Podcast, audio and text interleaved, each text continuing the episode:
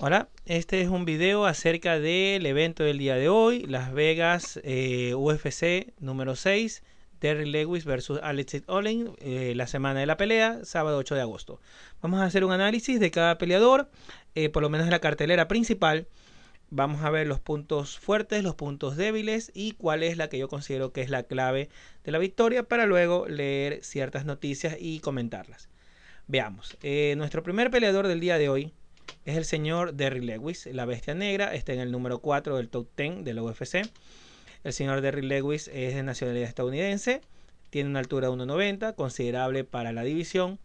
Eh, lleva un peso de 260 libras, sabemos que es un promedio, porque estos señores, eh, bueno, los luchadores, para lograr su peso para la categoría, eh, se dedican a perder un poco, llegan al pesaje y luego se comienzan a rehidratar y comer, así que puede ser que llegue con un poquito más de este peso. Yo ayer eh, vi la, el video del pesaje y lo vi bastante pesado el señor Lewis.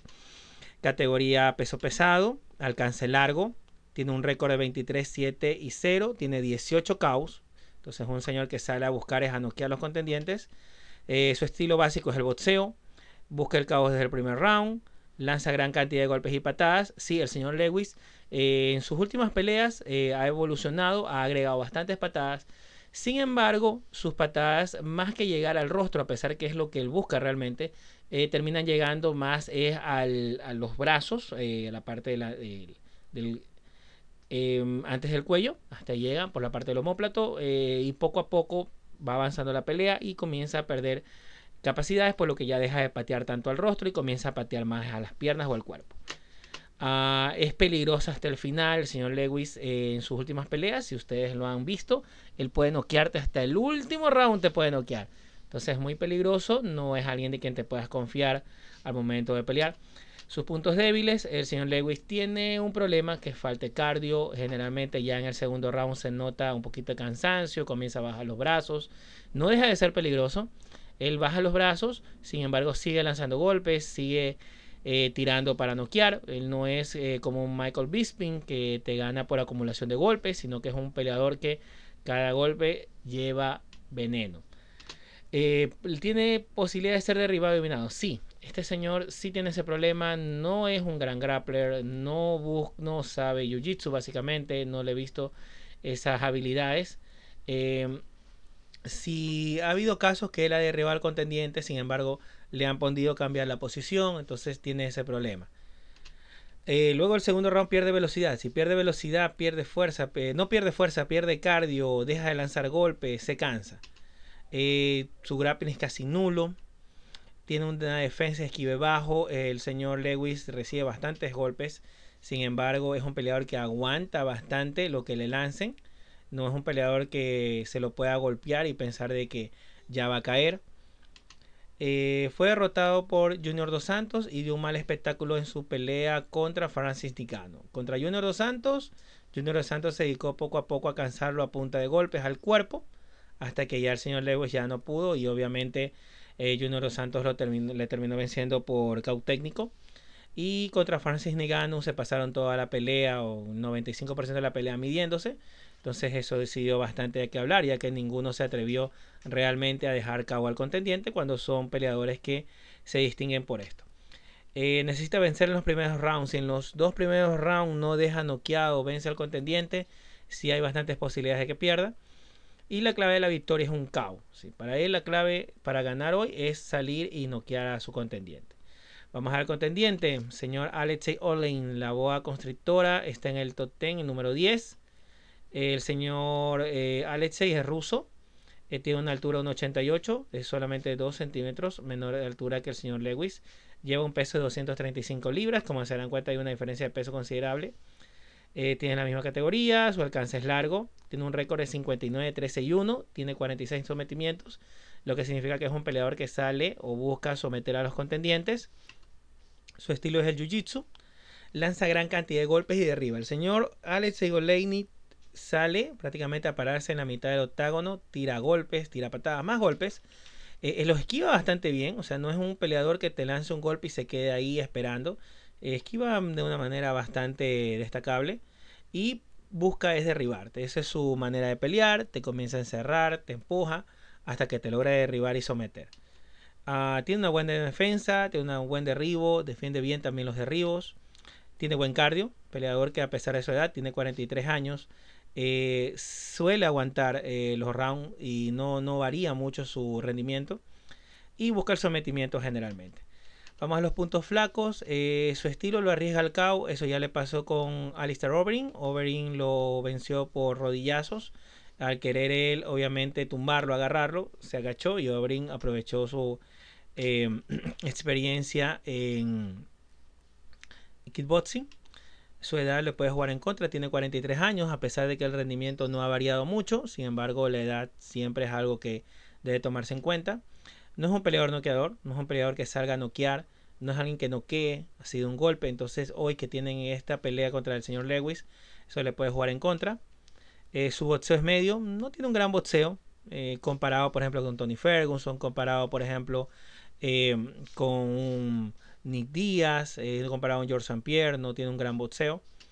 la clave de la pelea para él es derribar y someter. Contra él, contra Lewis, considero que no debe pararse a ir al tú a tú, sino ir directamente a derribarlo y someterlo y aprovechar sus habilidades.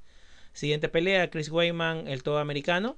El señor Chris Weyman no está en el top 10. Sabemos que luego de su derrota contra Lut Rojo, donde pierde el campeonato, eh, tuvo otras derrotas más eh, que fueron considerables contra Joel Romero, contra Sousa.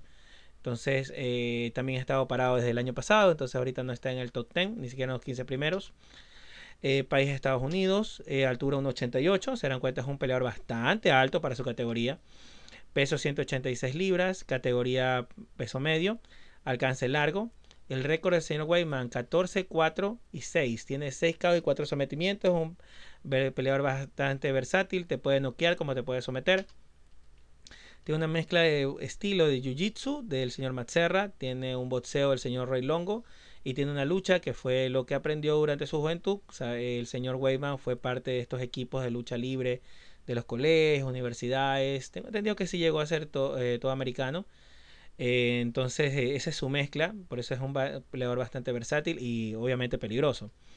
Lanza gran cantidad de golpes y derriba. El señor Chris Weyman lanza muchos golpes, lanza muchas patadas que no son suaves. Es alguien que busca, es el caos y si no logra noquearte, poco a poco se acerca y te derriba. Es prácticamente es como lo venció a Lyoto Machida.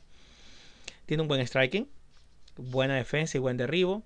Tiene buen cardio y busca el sometimiento o golpes o busca el caos. O sea, te buscas no, eh, vencerte por cualquier mecanismo posible. Vamos a los puntos débiles del señor Whiteman. Bueno, tiende a bajar el rendimiento frente a peleadores más fuertes. Eh, me refiero es a los cuando recibe los golpes. Si ustedes ven la pelea contra Joel Romero, si ustedes ven la pelea contra Lut Rojo, son peleadores que pegan bastante fuerte. Lut Rojo patea bastante fuerte. Entonces, eh, cuando comienza a recibir esos golpes, sí, se ve un poquito de bajar el rendimiento. Eh, entonces, eso puede tomarse en cuenta. Tiene dos derrotas significativas contra Sousa y contra Reyes. Reyes prácticamente lo noqueó. Joel Romero le partió de un lado no gana desde 2017 y no pelea desde octubre de 2019. Esto sí tiene que tomarse en cuenta. Sigue siendo un peleador peligroso. Se cree que esta es la pelea donde puede ir a la redención de lo que ha sido su destacada carrera hasta el momento, ya que llegó a ser campeón. Pero vamos a ver qué sucede. Eh, la clave de la pelea, derribar y someter, buscar el boxeo, sucio. Eh, si no lo somete, molerlo a golpes. Contendiente Omar Armedok, Wolverine está en el número 11. El señor eh, Omari es ruso. Tiene una altura de 1,82. No es tan alto como el señor Weidman. Tiene un peso de 170 libras. Trae menos peso. Tiene la misma categoría. Su alcance es medio largo. No tiene tanto alcance. Su récord es de 20, 4 y 1. Eh, tiene 7 KO y 5 sometimientos. Su estilo es el striker. A pesar de que es un peleador bastante agresivo que sale a golpear básicamente, también te puede llegar a someter, a pesar de que no son tantos los sometimientos. Lanza gran cantidad de golpes al cuerpo buscando el KO y es agresivo, sí es muy agresivo. Peleador que sale a dominarte, a darte golpes, él está buscando el KO continuamente. Tiene buena defensa, tiene buen derribo, tiene buen cardio. De lo que yo pude observar de las peleas, eh, no es un peleador que va pasando los rounds, varía mucho su rendimiento. Y busca el KO, eso es lo de su preferencia. Vamos a los puntos débiles. El señor Weyman eh, no ha peleado contra los top de la división. Lo más destacable, el señor Tim Botchet. Eso es lo más destacable. De ahí todos los demás han sido de media para abajo. Eh, prácticamente el señor Weyman sería su primer eh, contendiente complicado. Así que vamos a ver cómo rinde el día de hoy el señor Omari. Obviamente esto no significa que no pueda vencerlo. Sí puede vencerlo, pero como yo veo las peleas, no tan solo hay que ver cómo es su rendimiento contra alguien contra el que pueda lucirse, sino contra alguien contra el que va a tener inconvenientes, a ver cómo eh, responde a ese inconveniente. Recibe más golpes de los que conecta. El señor lanza muchos golpes, pero también recibe muchos golpes. Sin embargo, aguanta. Sin embargo, bueno, vale la redundancia, eh, contra peleadores de mayor categoría puede llegar a ser noqueado. Eso le puede jugar en contra. Tiene menos alcance que Weyman, tiene, tiene menos altura. No significa que por esto no vaya a tener posibilidades. Sin embargo, eh, al tener menos eh, alcance, va a tener que él ser el que vaya a buscar. El señor Weyman lo puede mantener a distancia y sin embargo molerlo a golpes. Su técnica de boxeo y grappling no es tan buena como el contrincante, exactamente. Chris Weyman considero que tiene una mejor técnica en ambos aspectos, así que vamos, creo que va a tener un reto considerable.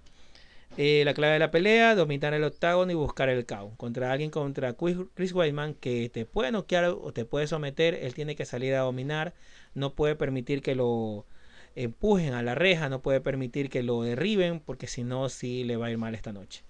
Siguiente pelea, el señor Maki Pitolo, Coconut Bones, este señor, del cual encontré información, pero revisando bastante el internet. Eh, este señor, junto con su contrincante el día de hoy, eh, vienen del Fight UFC Fight Contender, que viene a ser un programa eh, anexo, un programa eh, en conjunto con lo que ya conocemos como el UFC The Ultimate Fire. El Ultimate Fire era este reality, o es este reality en el cual aparecen nuevas promesas, de la cual ya ha habido hasta campeones, y quienes los van a preparar son estrellas del UFC. Por aquí ha pasado el señor, por ejemplo, eh, el fallecido, ay, se me va el nombre. Bueno, aquí han pasado algunos peleadores, ha pasado eh, Diego Sánchez, eh, ha pasado, por ejemplo, eh, Kimbo Slice, entonces es un programa bastante conocido. Yo lo, me gusta bastante. El The Ultimate yo lo vi hasta la temporada 15, la antigua campeona Carla Esparza pasó por ahí. Entonces sí es un semillero de promesas, sin embargo, como se ha expandido tanto lo del MMA, el señor Dana White se da el tiempo para salir a buscar nuevos contendientes y de ahí tenemos al señor Maki Pitolo.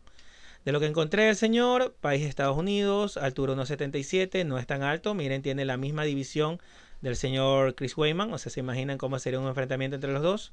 Tiene un alcance medio largo, tiene un récord de 12, 5 y 0, tiene 7 KOs, es decir, un peleador que busca es más que nada eh, noquear a los contendientes. Tiene un estilo que es el estilo del MMA. Eh, lanza gran cantidad de golpes al cuerpo y al rostro. Busca el caos. Es muy agresivo. Eh, tiene buen derribo, buen cardio. Y busca el caos de preferencia. Este es el señor Maki Pitolo de lo que pude observar, lo que pude investigar. Y viene, bueno, ya les dije, el UFC Fight Contender. Se me comió una C ahí. El señor Maki Pitolo, lo malo que tiene es sí recibe muchos golpes. Sí, de las peleas que vi, sí recibía muchos golpes. Eh, obviamente la agresividad de él eh, va siempre para adelante. Faltan habilidades de mejorar como el boxeo y el derribo. Debe mejorar en la defensa de derribo, exactamente. A pesar que derriba bien, también es eh, posible derribarlo, también es posible golpearlo. Entonces tiene que mejorar ciertas cosas. Falta experiencia frente a rivales de mejores habilidades, obviamente. Es un peleador que básicamente está viniendo desde abajo. Entonces va a tener que mejorar si se quiere mantener en el UFC. Existen peleadores más altos en la división. Ya vimos la, la altura de él. Él mide 1,77, yo mido 1,75. Entonces se imaginarán para la categoría, para lo que es Estados Unidos, de eso le puede jugar en contra. Y la clave de la pelea para hoy es el KO. Sin embargo, su contendiente, el señor Darren Stewart, el dentista, viene de así mismo del UFC Fight Contender. En cambio, el señor viene de Reino Unido. Tiene una altura de 1,82, es más alto. Tiene 185 libras, categoría media. Un alcance medio largo. Un récord de 11-4. Tiene 7 KOs. Así mismo es un striker, un peleador que sale, busca eh, dejar cabo los contendientes. Eh, de la misma manera lanza muchos golpes al cuerpo y al rostro, tiene buen cardio, utiliza boxeo sucio, trata de pegarse a la reja, busca el cabo de preferencia y como el contendiente viene del UFC Fight Contenders, Vamos a ver los puntos flacos. Recibe de igual manera muchos golpes. Yo vi una pelea de él. Le dieron muchos golpes. Sin embargo, los pudo resistir. Faltan habilidades de mejora como el boxeo. Casi no derriba. Este señor casi no derriba. No es como el contendiente que sí buscaba derribar.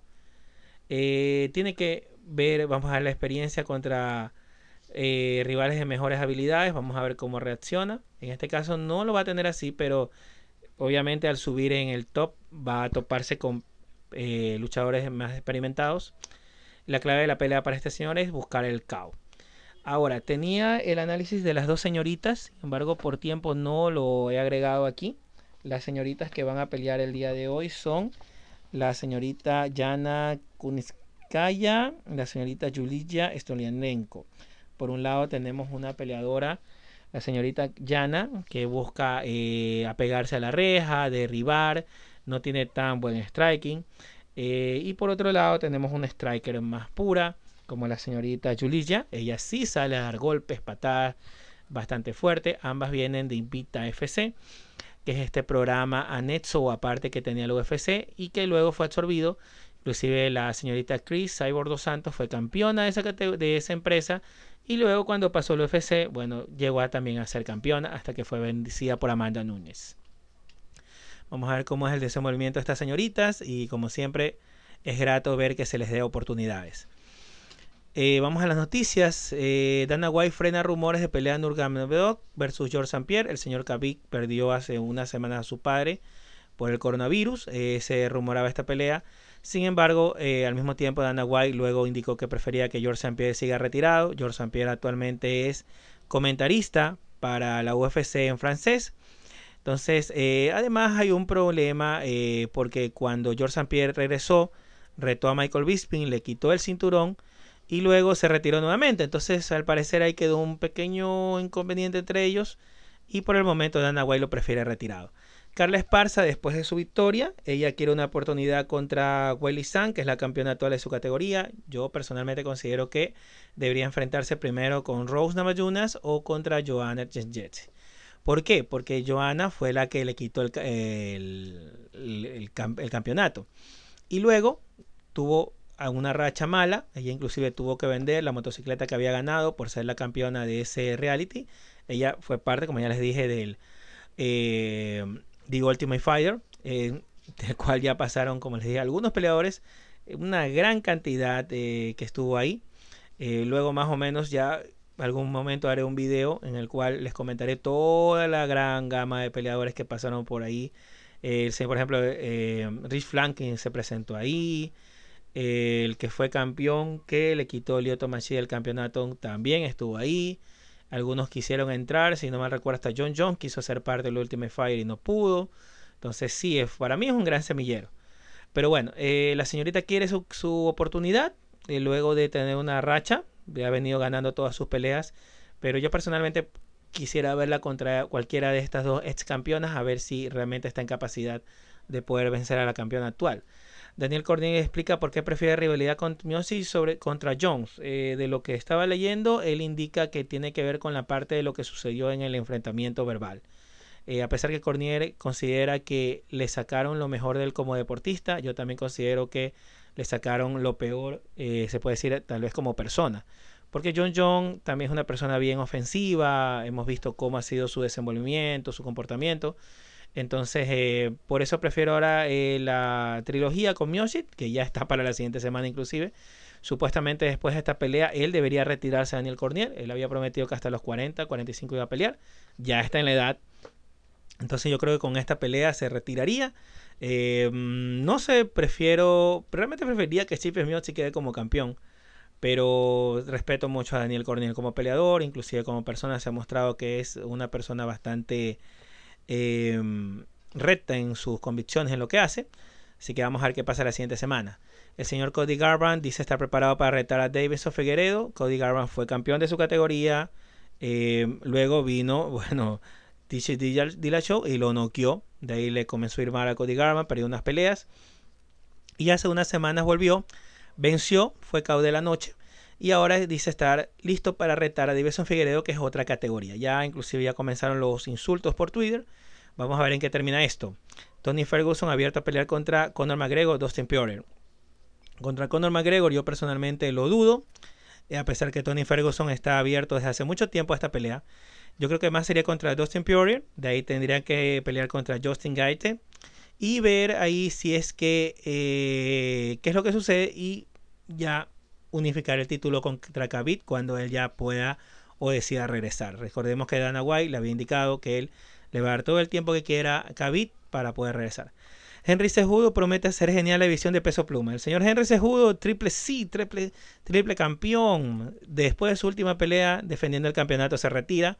Para todos fue un balde de agua fría. Inclusive yo creo que Dana White fue el primero que se quedó así como que, ¿what? Eh, muchos decían que esto es problema de plata. Sí, efectivamente fue problema de dinero. Ya con esto ya es más que probable que el problema es el dinero. En este caso yo creo que sí vamos a ver al señor Henry Sejudo más adelante, tal vez en esta categoría peso pluma o regresando a sus categorías. Él le quitó el campeonato a Mighty Mouse, que ahora está en One Championship, también está rindiendo muy bien.